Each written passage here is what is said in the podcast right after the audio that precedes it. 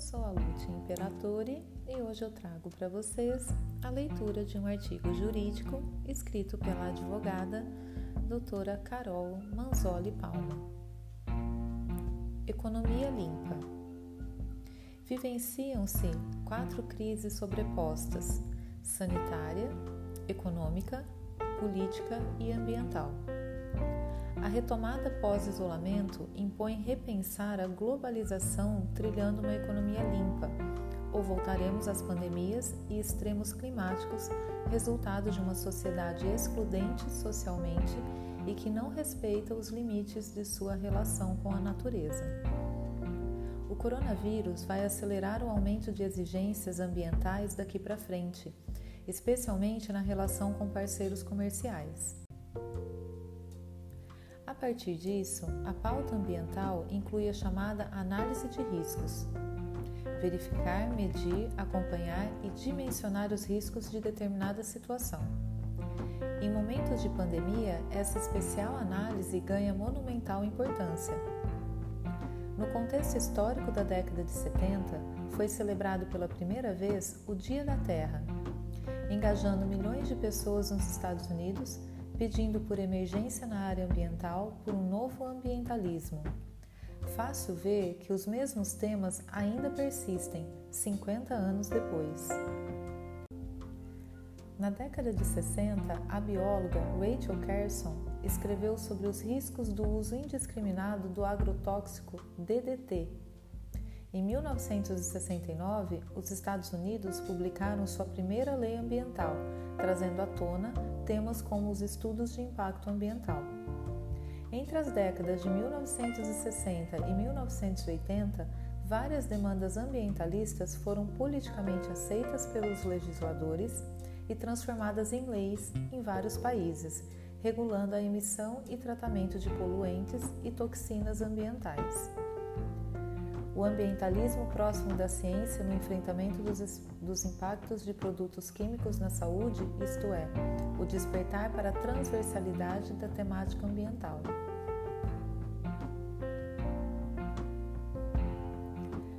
A propósito dessa transversalidade, a crise gerada pela Covid-19 está mudando a maneira de pensar e administrar vários aspectos da vida urbana, uma vez que a ocupação dos espaços urbanos o fluxo de pessoas nesses espaços, assim como a liberdade de ir e vir da população, estão sendo determinados, de certa maneira, pela política de avaliação de riscos à saúde. Isso sem falar em toda a questão de geração, acondicionamento e destinação de resíduos, intensamente aumentados devido ao confinamento da população. A experiência recente da crise sanitário-econômica adverte para o aprendizado das lições de governança urbana. A Covid-19 tem mudado a face das cidades, levantando questionamentos sobre a origem desses fenômenos e sobre a administração da vida urbana na onda pandêmica, que não é nova. Os últimos 100 anos foram recheados de pandemias, mas é inédita pelo alcance global total devastador. Reflexão sobre as lições não aprendidas remete à maneira pela qual as análises de risco têm sido feitas. Sem considerar o devido risco, o homem tem se colocado nos espaços anteriormente destinados à fauna e flora nativas, privilegiando a exploração comercial e urbana dessas áreas, colocando-o em contato direto com as fontes silvestres de disseminação e diferentes tipos de vírus. Daí o excesso de verticalização urbana, que promove elevados adensamentos populacionais, tornando difícil o controle de circulação das pessoas, aumentando a probabilidade de transmissão dos vírus pessoa a pessoa. Falar em direito ambiental leva em consideração esses e outros tantos aspectos, ainda mais a partir de agora, com todo mundo focado na rota da economia limpa pós-crise e na perspectiva de negócios que permitam um desenvolvimento sustentável. A análise de risco ambiental levará em conta uma infinidade de fatos e experiências multidisciplinares para os planejamentos urbanos.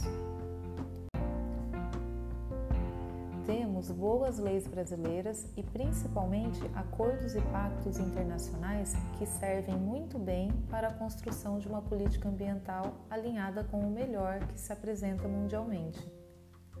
Aliás, o Supremo Tribunal Federal, dias atrás, decidiu que o dano ambiental é imprescritível. Estende-se para o futuro, além do limite do tempo, o direito de impor a reparação civil de um dano ambiental.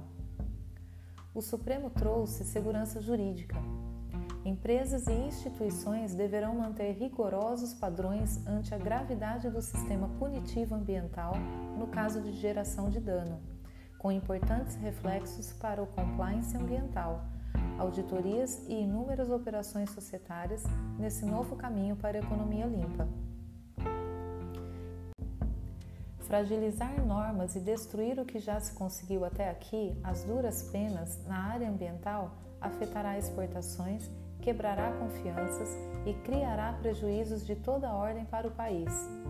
Suscitar retrocessos ambientais macula a agenda do setor e vai à contramão dos princípios colaborativos e de tudo que se viu em termos de perda da biodiversidade por conta da forma até aqui prevalecente no se relacionar com o planeta. Mais do que a singela integração global comercial, de agora em diante o lema é cooperação global ambiental para uma economia genuinamente limpa. Gostou? Quer saber mais? Nos acompanhe nas redes sociais, Instagram e LinkedIn. Acesse o site www.nllnadv.com.br.